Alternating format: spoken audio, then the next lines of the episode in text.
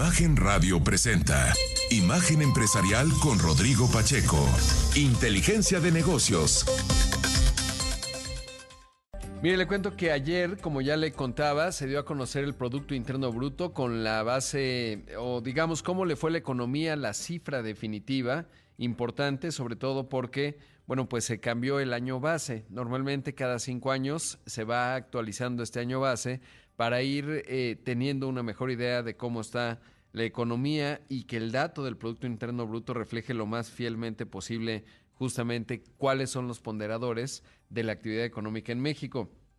En esta actualización, que por cierto el INEGI hizo una, una conferencia en donde explicó todos estos asuntos, tomó preguntas y ahí hay que decir que de repente se genera cierto grado o se puede generar cierto grado de sospechosismo eh, sobre todo porque los datos pues, muestran un crecimiento económico muy robusto de la economía mexicana. Pero bueno, le cuento de la actualización de la base de comparación, le digo pasa de 2013 a 2018. Y, eh, por ejemplo, ahora el sector de la construcción es más pequeño en comparación. Anteriormente, en la base 2013, representaba 7.9% del Producto Interno Bruto, ahora es 6.4%, es de lo que más se movió. Aumentó, por ejemplo, la manufactura. En la base 2013 representaba el 18.6% del Producto Interno Bruto, ahora representa 21%. Son los dos cambios más significativos dentro de las actividades. Evidentemente, la manufactura es la actividad individual eh, más relevante en nuestro país. Algo interesante fue, por ejemplo, es un documento largo, un poco técnico, pero, eh, eh, pues, por ejemplo, el sector formal, pues todavía es, eh, digamos, más grande en términos de lo que significa al Producto Interno Bruto. La informalidad pasa del 55 al 56% en el cómputo de la economía. Pero ahora sí me voy exactamente a los datos. ¿Cómo le fue a la economía mexicana? Bueno, pues resulta que creció 3.6% en el segundo trimestre del año. Eh, lo que marca, digamos, en el primer trimestre, ayer preguntaba yo directamente en el evento, eh, y es lo que me salía porque uno puede bajar las series históricas eh, ya actualizadas en Excel.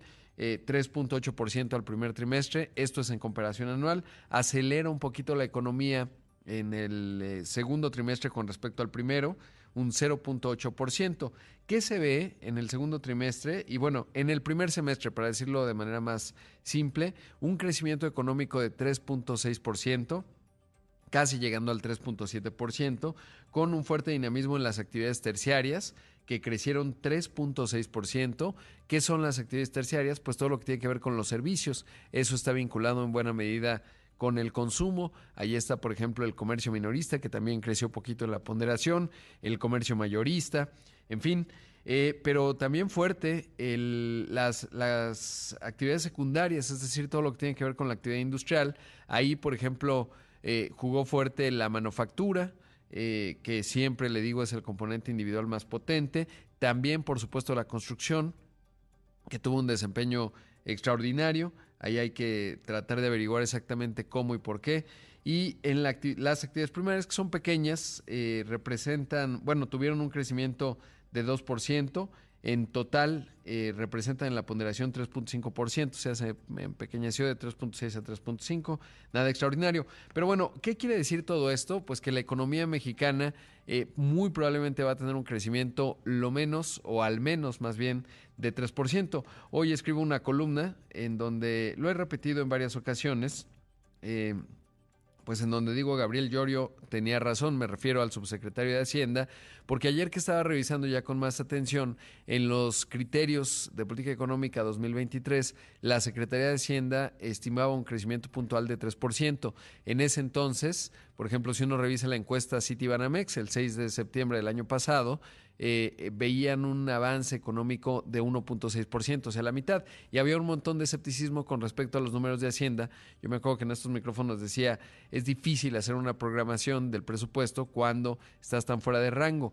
Para octubre, el eh, decía Bloomberg que había un 100% de posibilidad de que hubiese una recesión en los Estados Unidos y no se materializó y eso en parte explica el vigor, por ejemplo, de las actividades de la actividad industrial en México. Algo explica también, por supuesto, lo refleja la encuesta ingreso-gastos en términos del aumento en el salario mínimo, que sí ha generado una demanda agregada importante, pero bueno, pues ese es el asunto. Así que buenos datos de la economía mexicana. Evidentemente la reflexión también tiene que ser que en las condiciones actuales México tendría que estar creciendo un 5%. Pero bueno, es el dato que es, no es malo. Y le digo, muy probablemente, salvo que se nos atraviese algún cisne negro, la economía mexicana estaría creciendo 3% eh, este año.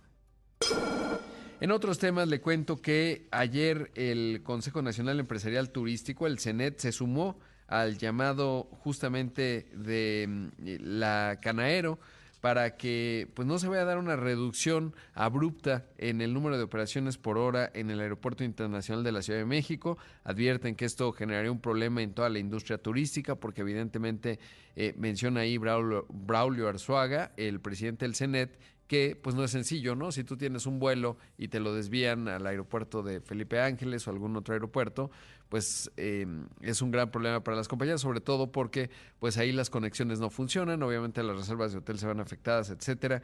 Entonces piden que se incluya expertos en el transporte aéreo en las mesas de trabajo de la ICM.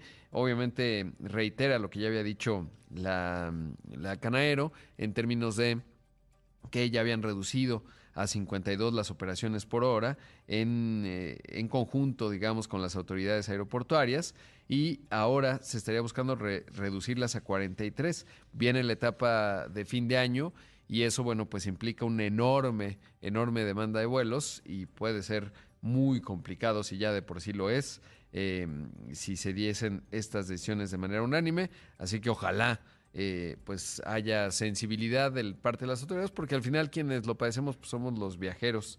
Y en ese contexto, pues sí que cada vez se hace más doloroso viajar en avión y en, de cualquier forma, la verdad, en nuestro país, pero bueno, pues ese es el asunto. Una nota importante, sabe que ayer se emitió un comunicado en donde Geely, que es uno de los grandes jugadores automotrices de China, anunció que estará llegando a nuestro país durante el cuarto trimestre del año bajo el nombre Geely México. La empresa explicó que se centrará su portafolio en el segmento de SUVs y desarrollará una red de distribuidores en los puntos estratégicos del país. De acuerdo con lo que la firma señaló en su comunicado, México es el lugar ideal para establecerse debido a la fuerte industria automotriz, así como una posición geográfica estratégica por sus acuerdos comerciales. Geely está en Hangzhou, allá en China. Eh, tiene diversas marcas, incluyendo obviamente Geely, Link, Proton Cars, Geometry produce automóviles tanto de combustión interna como eléctricos. Obviamente China se ha convertido en un jugador formidable a través de varias de sus empresas en, el tema eléctrico. Obviamente México es un país clave. Vamos a ver eh, si eventualmente la lógica tiene que ver BYD, que ya opera de la mano de Liverpool y de manera individual, que es otra China muy grande, eléctrica, a lo mejor ya los ha visto en esta tienda departamental. Geely, eh, eh, Giant Cars, en fin, hay varios eh, ya con fuerte presencia en México. pero bueno, lo que viene es que pongan alguna planta, habrá que observarlo con atención, pero bueno, pues el asunto es que Geely está anunciando con bombo y platillo que llega, llega a nuestro país.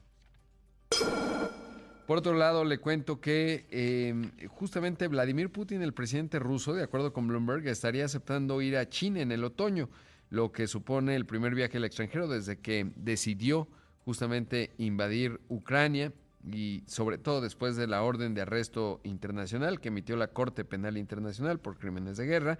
En ese contexto obviamente no creo que lo tengan los chinos, pero bueno, pues el hecho es que marca este, esta primera salida de, de Putin en un contexto en donde pues está, digamos, eh, en un momento complejo. La contraofensiva de primavera de Ucrania pues no tuvo los resultados esperados. Evidentemente Rusia fracasó totalmente en su intento de avanzar más sus posiciones en Ucrania. Estuvo todo este asunto de Prigozhin. En fin, un panorama complicado en esa parte del mundo. Vamos a hacer un corte. Son las 6 de la mañana con 12 minutos. Esto es Imagen Empresarial. Regresamos en un momento con más. Ya son las 6 de la mañana con 16 minutos, esto es Imagen Empresarial y esta mañana me da mucho gusto saludar a Jesús Carmona, el CEO de Schneider Electric México. ¿Cómo estás Jesús? Buenos días. Hola Rodrigo, buenos días, ¿cómo estás? Muy bien, con gusto de saludarte. Gracias por tomar esta comunicación. Y bueno, eh, brevemente y, para comenzar, porque tiene un foro bien interesante, pero que le cuentes al público, que le recuerdes más bien qué es Schneider Electric en México, qué representa.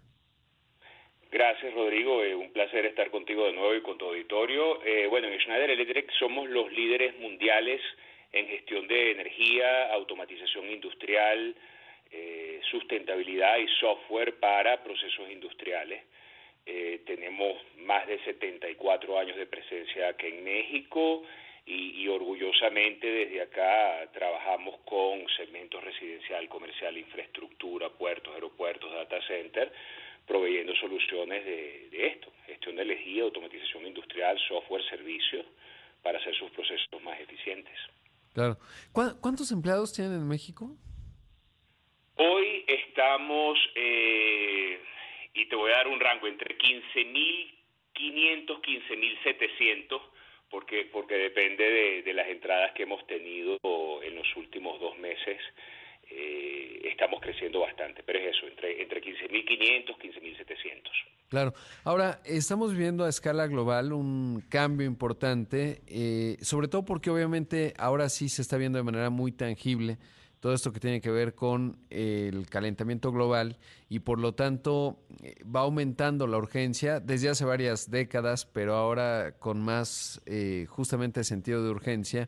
Eh, el cambio de la matriz energética, la electrificación automotriz, pero también el ir transitando hacia energías renovables. Y en ese contexto, por eso decía que tienen ustedes un, foro, un evento bien importante en donde se van a hablar desde estas, eh, de estos ámbitos, no desde un punto de vista comercial, sino más bien, pues ciertamente técnico, muy vinculado a la agenda empresarial. Sí, gracias, gracias por mencionarlo, Rodrigo. El día de mañana, por segundo año consecutivo, estaremos realizando acá en Ciudad de México un evento que llamamos el Día de la Innovación, en este caso Innovation Day, donde a partir de las 9 de la mañana y aproximadamente a las 7 de la, de la, de tarde estaremos eh, invitando y recibiendo unas cientos de, invitados que tenemos a conocer más sobre tecnologías que nosotros en Schneider Electric tenemos disponible y ofrecemos a nuestros clientes en digitalización de la energía, en electrificación de la energía, pero también sobre todo eh, con un grupo nutrido de invitados de empresas como una HSBC, Walmart, Ternium, eh, MZT Aeroespacial, partners de integradores de sistemas que vienen desde Costa Rica con mucha experiencia en el segmento agua, como SOATI, Tecnológico de Monterrey y pare de contar, donde ellos vienen a compartir con nosotros, Arca, Coca-Cola, que vienen a compartir con toda la audiencia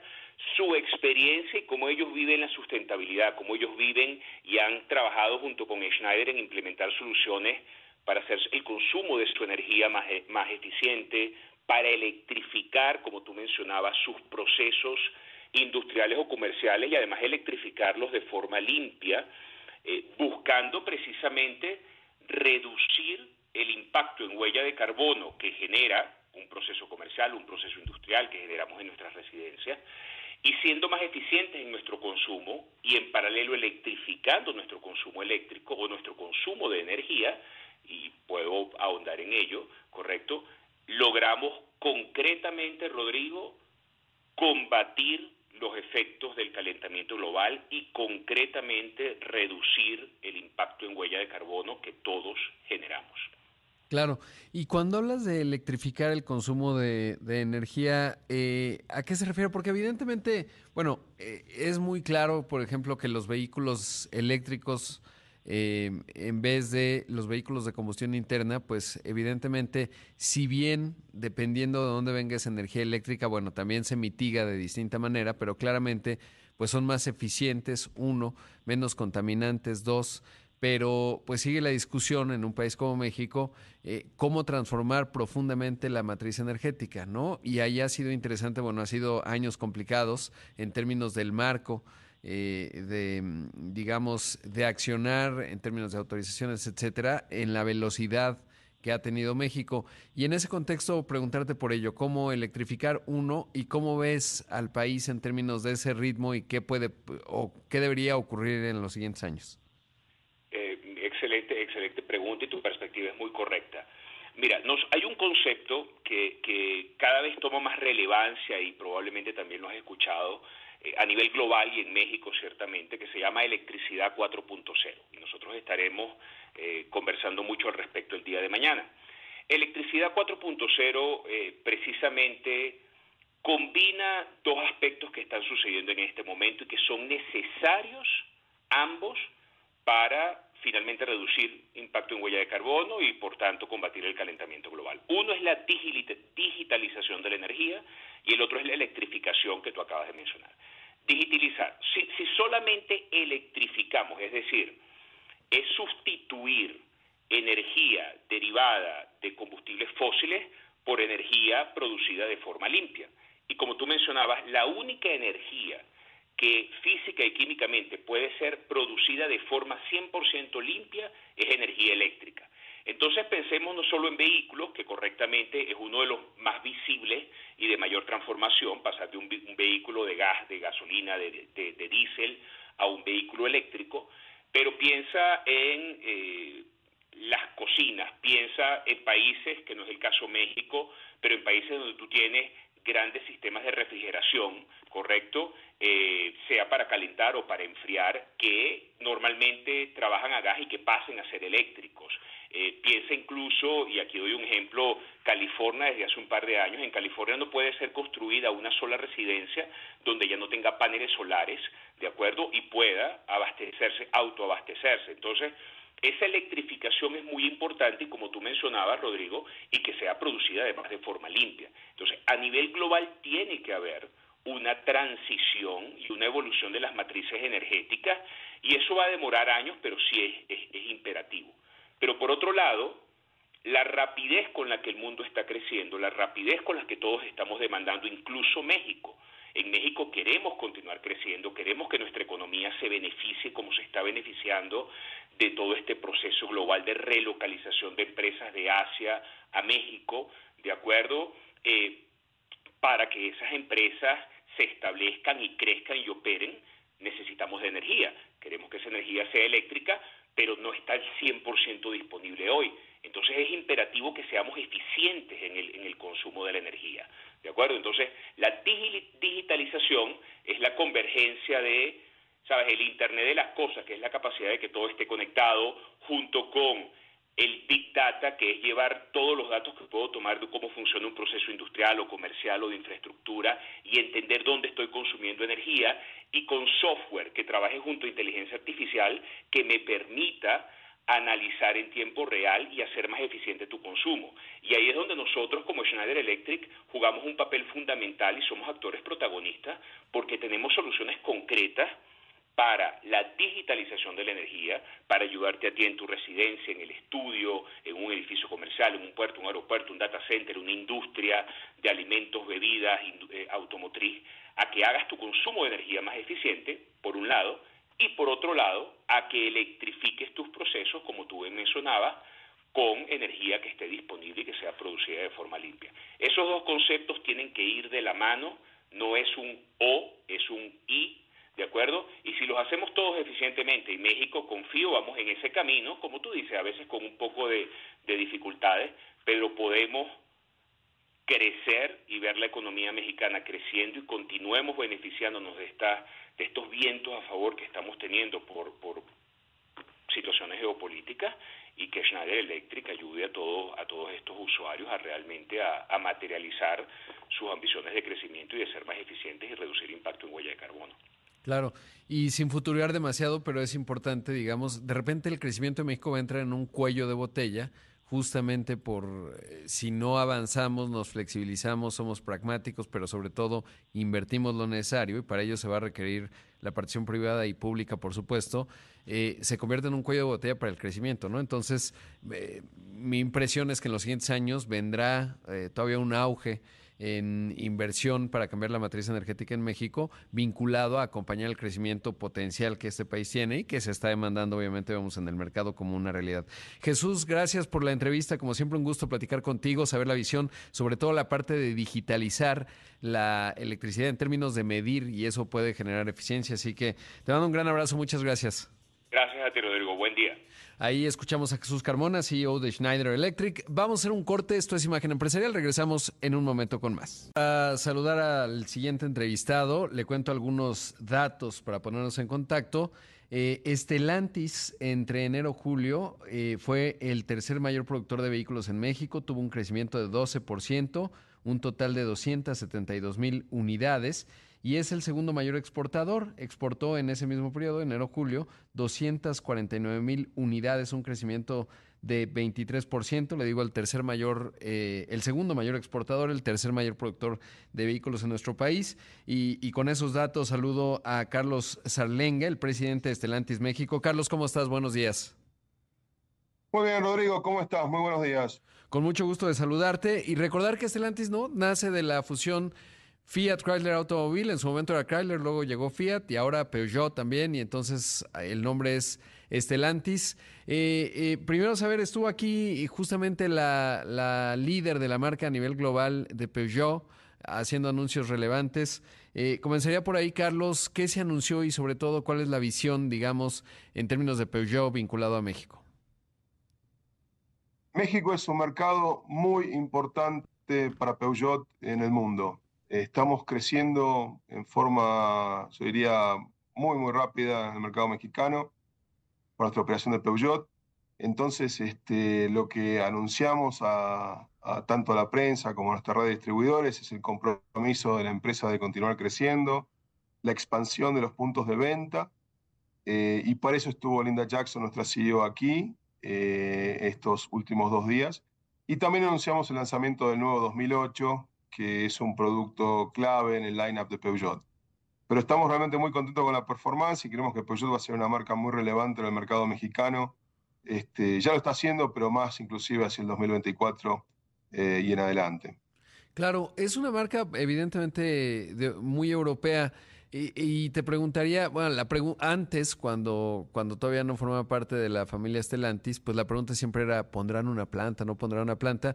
Ahora que tiene tanta infraestructura y por eso me interesaba dimensionar lo que es Stellantis hoy para un país como México, eh, ¿se producirán modelos acá? ¿Qué implica, digamos, esta expansión, además de obviamente aumentar el número de concesionarios? Sí, no, Rodrigo, no te voy a anunciar una inversión hoy, este, no, tengo nada que anunciar ahí. Pero te diría lo siguiente, mira, nosotros vemos, hablemos un poco de Stellantis en general, ¿no? México es un centro de excelencia para manufactura en el, sector automotriz. Nosotros este, fabricamos eh, y exportamos, qué sé yo, en torno de 450 mil o más vehículos por año, depende del año. Y nuestra idea es crecer, es crecer este, en fabricación, en volumen, en exportación, no solamente a Estados Unidos, sino a otros lugares del mundo también porque de vuelta, eh, México tiene elementos únicos, tiene competitividad de costo, tiene calidad y una mano de obra muy, muy este, sofisticada y lista para nuestra industria. Con lo cual yo veo, yo veo crecimiento. Y, si me dejaste hago una reflexión más, sobre todo con este mundo automotriz que está cambiando y que estamos viendo el crecimiento de la electromovilidad. En este mundo en este mundo se fabrican cerca de 100 millones de autos por año eh, muchos de esos se van a convertir eléctricos eh, rápidamente, sobre todo en los mercados centrales del mundo. ¿Y qué va a ocurrir? Este, muchos de esos van a cambiar de dónde se fabrican. ¿sí? Y México tiene toda la oportunidad para traer esas inversiones y crecer de 3.2 millones de unidades que fabricamos más o menos por año como industria, crecer muchísimo, porque es una oportunidad única para traer inversiones y, aumentar la expansión de la producción, y eso es lo que estamos buscando en, en Estelantis. En otras palabras, el foco de México no, no tiene que ser en este momento vender autos eléctricos en el mercado doméstico. El foco de México tiene que ser cómo conseguimos fabricarlos aquí y cómo hacemos para que eso genere un crecimiento enorme de nuestra, de nuestra capacidad industrial en la industria automotriz que es tan importante para el mercado. Claro, y, qué, qué, buena reflexión la que haces porque claramente el papel que tiene México pues es, es fundamental, pero en esta transición tenemos que ser cuidadosos. ¿Cuál dirías tú que es eh, desde dos aspectos. Desde la política industrial, ¿qué se tiene que hacer para que México vaya acompañando esta transformación del tren motor, de los de combustión interna a los eléctricos, desde el punto de, como ya lo decías, de la producción? Eh, y segundo, ¿qué se tiene que habilitar? Porque obviamente es un ecosistema grande de proveeduría que también tiene que irse acompañando, ¿no? Y mucho viene de Asia, etcétera, pero ahí hay una enorme oportunidad. Y te lo pregunto en los dos canales, ¿no? La política industrial que tendría que ocurrir para, desde tu visión, esto eh, se convierta en una realidad, que ya en parte lo es, y la otra, ¿qué tendría que ocurrir desde el punto de vista de la oportunidad que hay en términos de negocios? Mira, te agradezco enormemente la, pregunta, Rodrigo, pues yo vengo hablando de este tema ya, ya hace tiempo eh, y la importancia que tiene para México. Déjame empezar desde el punto de vista de política industrial. Yo creo fervientemente que, que, la capacidad que existe de producción hoy en México, estas 3.200.000 unidades, que en el 98% se exportan y principalmente a Estados Unidos, esas, esas 3.200.000 unidades se van a convertir a eléctricos a lo largo del tiempo. Eh, gran salto, yo diría, en los próximos tres años, pero después gradualmente se van a convertir eléctricos, porque el principal mercado destino de esas unidades es Estados Unidos y Estados Unidos va a avanzar en electrificación. Entonces, de alguna forma, yo diría que la capacidad de la industria hoy, la base instalada, se va a transformar y no se va a perder. Eh, entonces estamos en una buena situación para eso. La gran pregunta es cómo aprovechamos este momento del tiempo, que es único. Esto no ha ocurrido en nuestra industria en los últimos 100 años. Es un momento único. ¿Cómo aprovechamos de este momento donde el mundo está cambiando para traer inversiones que nos ayuden a, por ejemplo, duplicar lo que fabricamos en México y exportamos desde el punto de vista total y claro, en, este, en, en el futuro serán de electromovilidad. Y tenemos una gran oportunidad ahí y tenemos que trabajar juntos, industria y gobierno, eh, para todavía generar más condiciones que las que ya tenemos, porque México es muy competitivo, pero además se pueden este, trabajar en términos de política industrial, como hacen muchos países, como de hecho ha hecho inclusive Estados Unidos y otros países, para acelerar esa toma de decisiones en las inversiones. Después preguntabas del ecosistema de proveedores, y yo creo que eso es muy interesante. No voy a entrar en todas las facetas porque no tendríamos tiempo, pero el caso de las baterías, por ejemplo, eh, la parte del, trabajo de fabricación de la batería donde más este, mano de obras demanda y más inversión demanda es el ensamblaje de la batería. Y el ensamblaje de la batería tiene que hacerse básicamente en el mismo lugar donde se ensambla el vehículo. Eh, sería económicamente prohibitivo ensamblar baterías en lugares este, diferentes a donde se ensambla el vehículo. en pequeña escala se puede hacer, en escala masiva no. Entonces México, ensamblando los vehículos como hacemos hoy en día y, por ejemplo, duplicando nuestra, nuestro volumen de fabricación, tiene todas las chances de llevarse una parte enorme de la cadena de valor de la batería, eh, sobre todo en partes que no están subsidiadas en otro lugar del mundo. Entonces, de vuelta, eh, difícil no ver el futuro de México en el automotriz con, con enorme optimismo. Claro, qué importante esto que mencionas porque eh, justo, por ejemplo, en el tema de las baterías, pues se puede convertir en una ventaja comparativa significativa y además están algunos de los elementos, ¿no? Pero eso implica atraer inversión porque, y ahí es una pregunta muy puntual, ¿el expertise hoy en el ensamblaje de baterías pensaría que está en Asia es correcto y qué tanto es la, la curva de aprendizaje para lograrlo? Mira, el ensamblaje de baterías va a estar a donde esté el ensamblaje del producto final. Ah, bien. Entonces, en México ya hay casos de, productos finales eléctricos que se hacen aquí y el ensamblaje de la batería también se hace aquí. Entonces, eh, yo lo que diría es que a medida que la capacidad instalada de México, de estas 3 millones de unidades que hablábamos, empieza a transicionar eh, hacia eléctricos, vas a ver más y más y más ensamblaje de batería aquí. Es un proceso industrial como cualquier otro, es decir, fabricamos en México millones de motores, eh, de combustión interna y sin duda podemos ensamblar las baterías. Está, estamos completamente preparados para, para hacer eso. Con lo cual, de vuelta, es una, es una gran oportunidad, me parece a mí. Carlos, debo, debo hacer un corte, pero te pediría la bondad de tu tiempo para platicar justamente, pues también de las realidades del mercado mexicano, que también es interesante, y bueno, en fin, eh, varios asuntos más que, conversar contigo.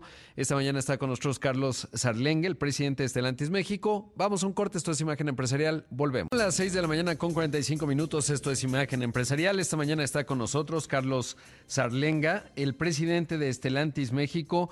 Eh, Carlos, y bueno, ya hablábamos eh, pues de esta transición, la más importante que ha vivido la industria automotriz, pues prácticamente desde su nacimiento, eh, lo que se requiere en términos de que México juegue un papel fundamental, pero no solo que como el que ya tiene, sino que está la enorme oportunidad de duplicarlo. Ahora, el mercado doméstico, que no deja de ser importante en términos también del potencial, prácticamente se podría eh, duplicar, eh, si uno ve PIB per cápita, número de vehículos, y si uno piensa que el país va a crecer en los siguientes años por distintos factores, pues hay una posibilidad de que se materialice una mayor demanda automotriz. Pero cuando vemos, por ejemplo, lo que se requiere o la lucha que está haciendo Estados Unidos para instalar cargadores, para fortalecer la infraestructura eléctrica, no es un tema sencillo. ¿Cómo ves el futuro, digamos, del mercado automotriz eh, doméstico mexicano en función de ello? Porque de repente me da la impresión que tendremos que ir hacia un modelo híbrido, ¿no? En donde tienes a lo mejor eh, vehículos de combustión interna, pero o plugins o eh, híbridos justamente, porque pues no está sencillo el tener el mismo ritmo de inversión en cargadores que uno observa que está tratando de tener Estados Unidos o que ya tiene Europa. Mira, ahí te hago una distinción, si querés, de, dos temas. Primero, el crecimiento de la industria automotriz en México. Eh, hablemos, si querés, de, con tecnología corriente actual y después podemos hablar un poco de electrificación. Pero déjame hablarte primero de cómo estamos viendo la situación hoy. Mira, este año, 2023, yo creo que en México se van a, se van a vender y registrar cerca de 1.400.000 unidades. ¿Sí? Eso es la industria total, que es un crecimiento aproximadamente del 23% contra el año pasado. Entonces uno puede decir, bueno, ese crecimiento surge del hecho de que en los últimos años la industria estuvo impactado por la pandemia, estuvo impactado por la crisis de semiconductores, pero en realidad cuando uno ve el número de 1.400.000, ese es un número significativo y expresivo en la historia de la industria mexicana. Fíjese que este, el pico estuvo cerca del 1.600.000, con lo cual no estamos tan lejos. Creo que cuando todos hagamos nuestros estimados para el 2024, vamos a concluir que debería ser un año de crecimiento adicional. En este momento no estoy en condiciones de, de compartirte cuál es la visión, de cuánto sería ese crecimiento, pero va a ser un año de crecimiento. Entonces, de hecho, vamos a tener otro año más con un nivel de actividad bastante alta. Eh, a lo que vos te referías, Rodrigo, referente a la penetración de, vehículos por cada 100.000 habitantes, sí, México todavía eh, tiene una penetración baja comparado con países este, centrales, pero tiene una penetración este, comparable con otros países de la región de, Sudamérica, por ejemplo, ¿no? Eh, pero de todas formas yo creo que tiene una gran potencialidad para crecer y, creo al mismo tiempo que con toda la oferta de producto que está viendo en el mercado, eh, estamos realmente cubriendo todos los segmentos que son relevantes para la gente. ¿no? Entonces, yo, yo, yo lo veo desde el punto de vista eh, de crecimiento para los próximos años y un 2023 excepcional del punto de vista de, de ventas domésticos. En electrificación, yo, creo que el principal limitador no va a ser la infraestructura. Eh, cuando haya demanda de infraestructura, como ocurre, demanda quiere decir cuando haya suficientes vehículos eléctricos en la calle, como ocurre en la mayor parte del mundo, eh, la infraestructura empieza a aparecer. Eh, y empieza a aparecer a velocidad, este, a una rápida velocidad, ¿sí? Entonces yo, yo, no lo veo tanto por ese lado, si bien nadie discute que es un, es un enorme proyecto eh, instalar infraestructura de carga para, para, una penetración alta de vehículos eléctricos. Pero yo creo que el principal tema en México es eh, cuándo vamos a empezar a ver que, que, la tecnología, tanto de baterías como de los famosos CDMs o los motores eléctricos, está a un nivel de costo eh, a donde pueda entregar una, una performance similar a los motores de combustión interna, tanto en autonomía este, como, como otros elementos, eh, al mismo precio. Hoy en día todavía no estamos en, paridad de costo cuando uno suma el costo de la batería y, el costo de los CDMs comparado con eh, los motores de combustión interna. Y como México, como muchos países de nuestra región, eh, tiene un elemento importante que es el precio promedio de los vehículos, está por debajo, si se quiere, de los países centrales, con lo cual va a tomar un poco más de tiempo para que sean realmente masivos. Lo que sí vas a ver, como bien mencionabas, es en los segmentos medios y altos del mercado, vas a ver introducción de eléctricos y vas a ver también introducción de híbridos. Nosotros tenemos varias ofertas de productos híbridos que están yendo muy bien, pero son para los segmentos medios altos del mercado. ¿sí? la gran masividad del mercado mexicano, este, yo creo que va a tardar un poco más eh, en, en, entrar. Lo vamos a ver, yo te diría, a lo largo de los próximos 10 años, pero no va a ser en la misma tasa de crecimiento que vamos a ver Europa, por ejemplo, que tiene un mandato de la, de la Comunidad Europea de ser 100% eléctrico para el 2035. Este, creo que vamos a ver una velocidad de penetración diferente en México, lo que es lógico, ¿no? Porque tenemos realidades diferentes, este, economías diferentes, pero creo que lo vamos a hacer un poco así. Disculpame que me extendí en la respuesta. No, no, buenísimo, porque y, y, además me hacías pensar, pues lo obvio, que también ya sabemos, cuando uno ve el mercado europeo o la discusión que hoy tienen en Estados Unidos, la discusión tiene que ver con créditos fiscales, ¿no? Es decir, como es un punto de precio más alto, incluso en un país desarrollado, ¿Cómo se ayuda a compensar eso si quieres que avance? Pues pones un crédito fiscal. Ahora, en un país como México, con las necesidades financieras que tenemos, pues sería ideal, pero no es sencillo, ¿no? Y entonces eso hace también que lo que mencionabas, el punto de precio que se puede compensar con estímulos que pueda dar el, el gobierno, pues es más complejo en un mercado como el, como el mexicano, pero que es interesante porque finalmente México, igual que muchos otros países emergentes, muchos de ellos de América Latina, pues va a seguir siendo un hub de manufactura, pero tendremos que tener una realidad híbrida, ¿no? Y ahí el país por el mercado doméstico, pues también puede tener un papel interesante, ¿no? En lo que una parte del mundo ya va muy rápido a la electrificación y otra no tanto, y esa otra parte del mundo, pues hay que atenderla, ¿no? Cuando mencionabas eh, la política de varios países que han incentivado, del punto de vista de la demanda, el consumo de autos eléctricos, ¿sí? y, y, referenciabas este, eh, si sería, sería eso un camino viable para México. Eh, yo, yo, lo que reflexiono ahí es lo siguiente. lo que nosotros deberíamos estar pensando en México es en fabricarlos primero, ¿sí? Este, una vez que tengamos un footprint de manufactura muy grande, va a ser bastante más fácil adoptarlos en México inclusive. Entonces, si estamos pensando en incentivar algo, incentivemos el hecho de que se fabriquen en México. Eso va a ser lo que hace una diferencia enorme a mediano plazo. Porque, de vuelta, Rodrigo, este es un periodo de tiempo corto que hay. Vos pensás, en los próximos 5 o 6 años, todas las decisiones de inversión que van a determinar, si querés, la nueva huella de manufactura mundial de la industria automotriz, se van a tomar. Y una vez que esas decisiones se hayan tomado, este, las fábricas se hayan construido, estén ¿no? atornilladas al piso y estén fabricando vehículos eléctricos, ahí va a ser muy difícil cambiar y traerlas a México. El momento es ahora para, para lograr justamente eso. Entonces, es decir, inclusive la discusión de si deberíamos incentivar el mercado doméstico no, no debería ni existir. La discusión debería ser deberíamos incentivar más inversiones para que, para que vengan a, México, ¿verdad? Claro. Y, y, y, por último te pregunto, y me parece extraordinaria tu, tu, visión en términos de si los produces, eso lo va a detonar y esa es la clave. ¿Qué, ¿Qué, se requiere en términos de lograr que esos tornillos se pongan en suelo mexicano hacia adelante? ¿Qué es lo que eh, el presidente de Stellantis en México requiere eh, justo para que esto ocurra? Ya digo, ya lo platicamos Mira, un poco al principio, pero, pero creo que es importante. Pero te lo, te lo hago muy sencillo y, y, y, lo dejo inclusive en términos amplios porque, porque cuanto más amplio creo que mejor, ¿no?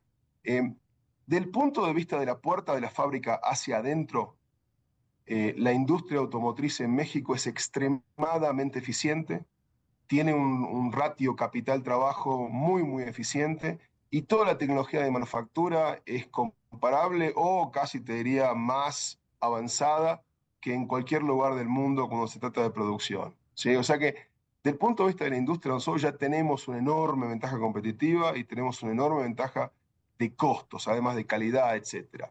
Entonces, eso es una cosa que está dada y en todos los proyectos de inversión, como se analiza a dónde lo vamos a hacer, en qué país lo vamos a hacer, todo eso ayuda y le aporta a México. ¿Qué es lo que podemos hacer? Bueno, todo el resto.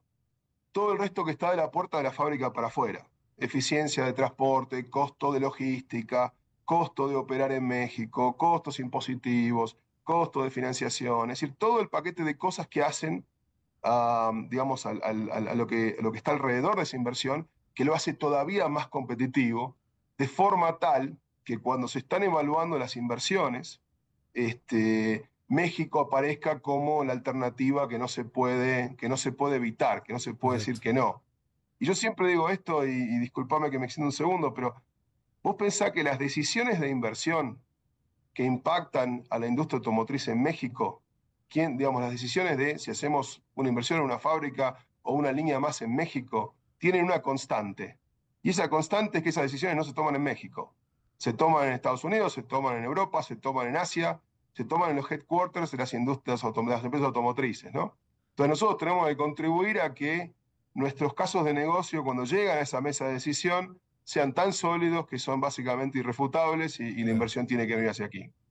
Pues con eso eh, nos quedamos, mi querido Carlos. Muchas gracias por la entrevista, un abrazo y espero saludarte pronto. Muchísimas gracias. Ahí escuchamos a Carlos Sarleng, el presidente de Estelantis México. Eh, y bueno, pues la verdad es que una, unas grandes reflexiones que nos deja Carlos. Y con esto llegamos al final de una edición más de Imagen Empresarial. Como siempre, agradecerle mucho que me haya acompañado.